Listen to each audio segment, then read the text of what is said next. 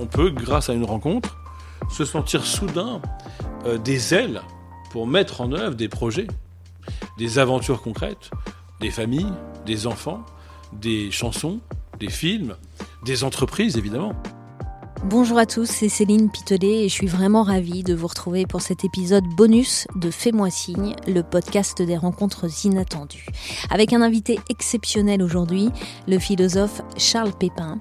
Ses livres se vendent comme des petits pains, ses podcasts cartonnent parce qu'il a le don extraordinaire de rendre la philosophie accessible à tous. Et Charles Pépin a eu la bonne idée d'écrire un essai sur la rencontre qui s'intitule La rencontre une philosophie.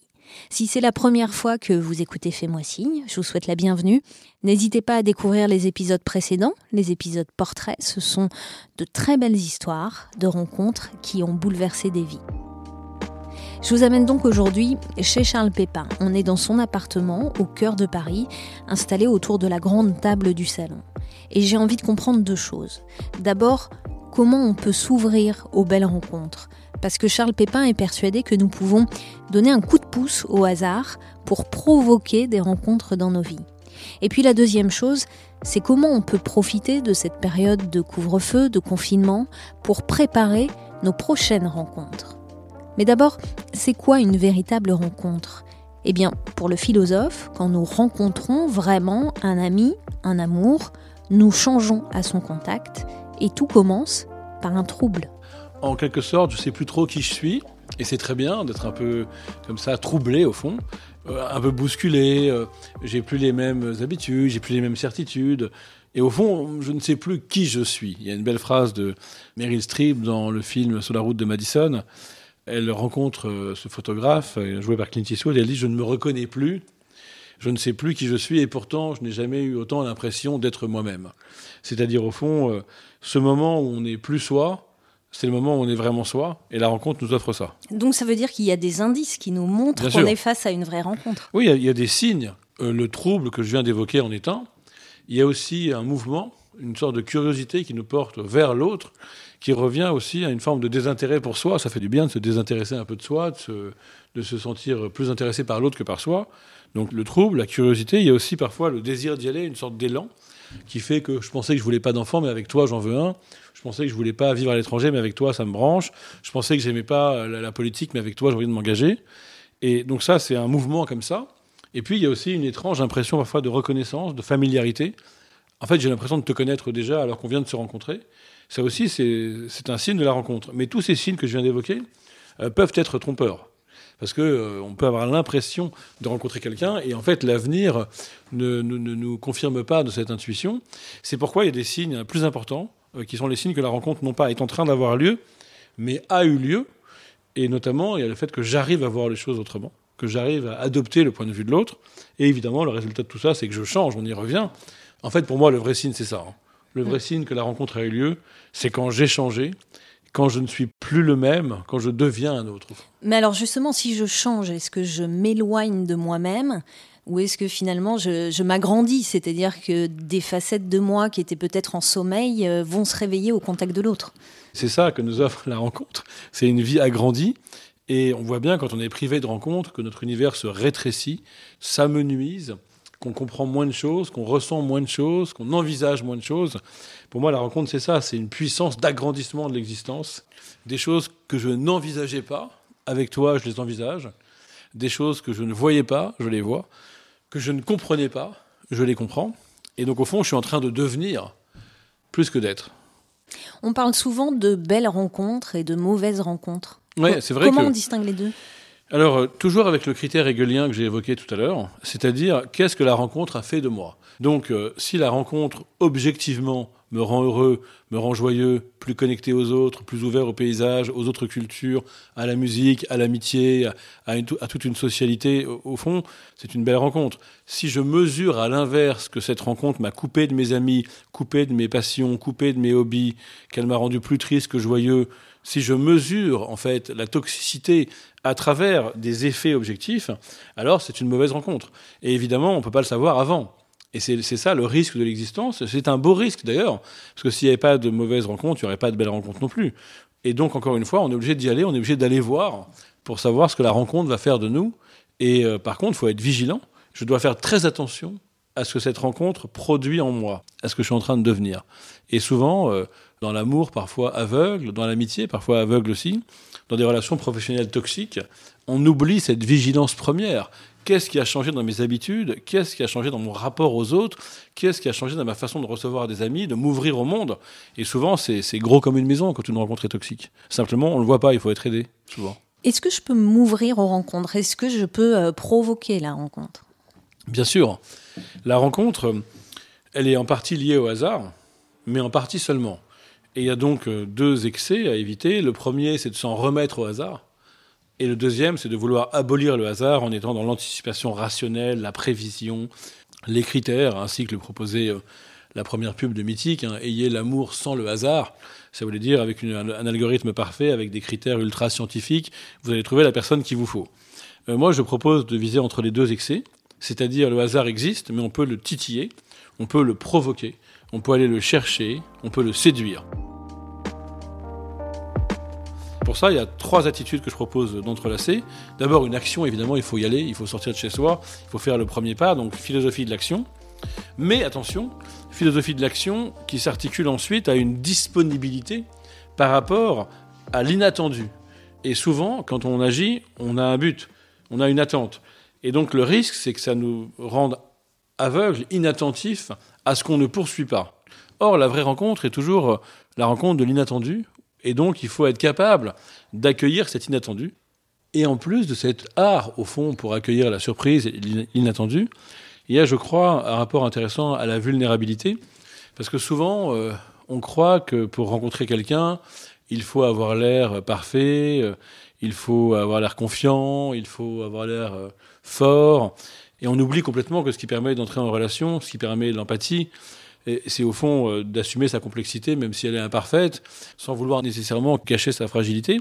Et je crois que ces trois attitudes, qu'on pourrait résumer en trois idées, en gros sortir de chez soi quand on peut, Ensuite, euh, ne rien attendre de précis. Et finalement, euh, tomber le masque, assumer une forme de vulnérabilité, ça favorise grandement les rencontres. Hmm.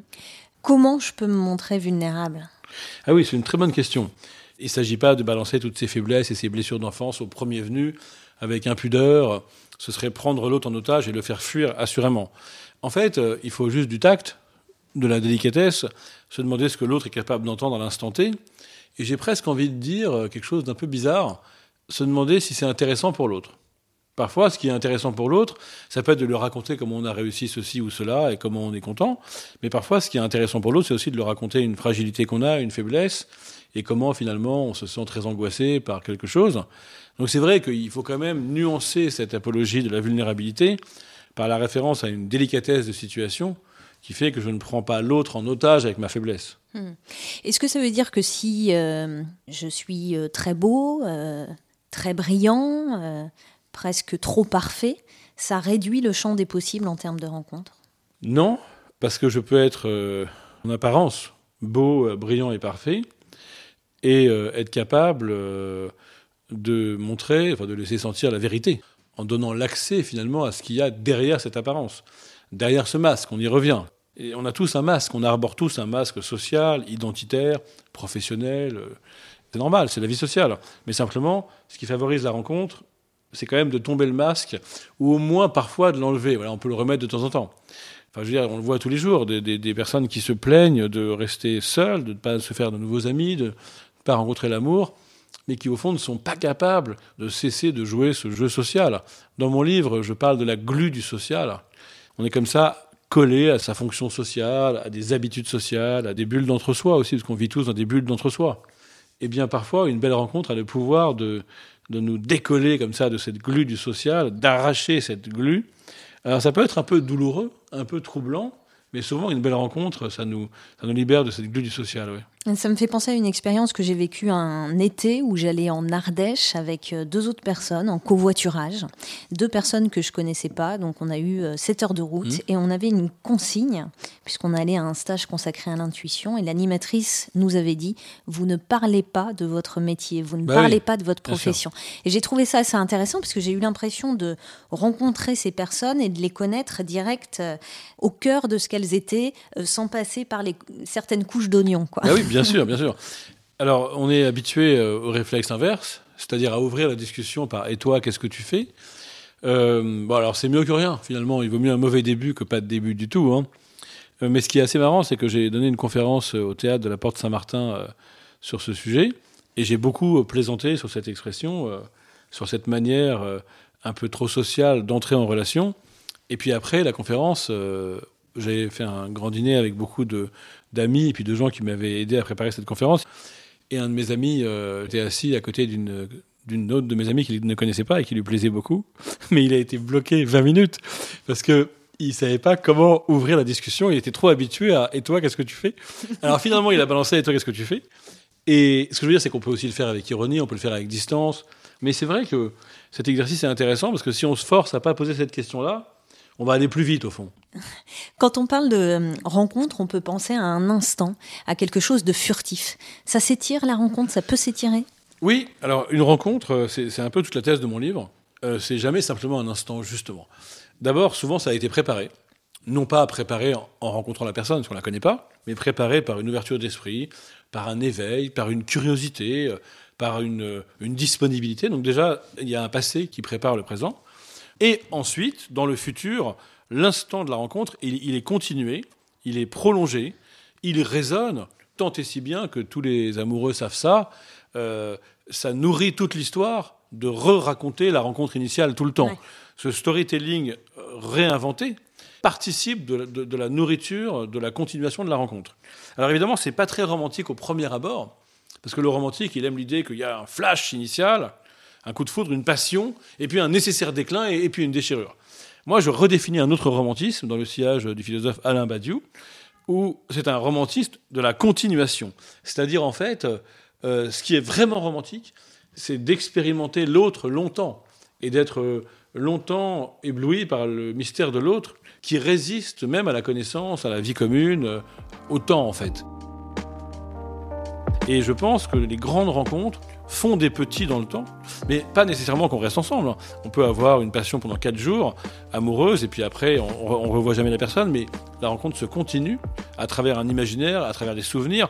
Et en effet, si elle se continue pas, il n'y a pas rencontre en fait. C'est qu'un croisement. Qu'est-ce qui peut naître d'ailleurs d'une belle rencontre amoureuse ou amicale? En plus de, ce que j'ai déjà dit, à savoir un élargissement du, du champ de la vision du monde et un changement personnel, évidemment, il y a quand même un truc très simple, c'est que on peut faire des choses nouvelles. C'est-à-dire qu'on peut, grâce à une rencontre, se sentir soudain euh, des ailes pour mettre en œuvre des projets, des aventures concrètes, des familles, des enfants, des chansons, des films, des entreprises, évidemment. En fait, la plupart des choses que nous voyons autour de nous, des objets, des très beaux objets, des belles entreprises, des livres, euh, des films, sont le fruit de rencontres, tout simplement.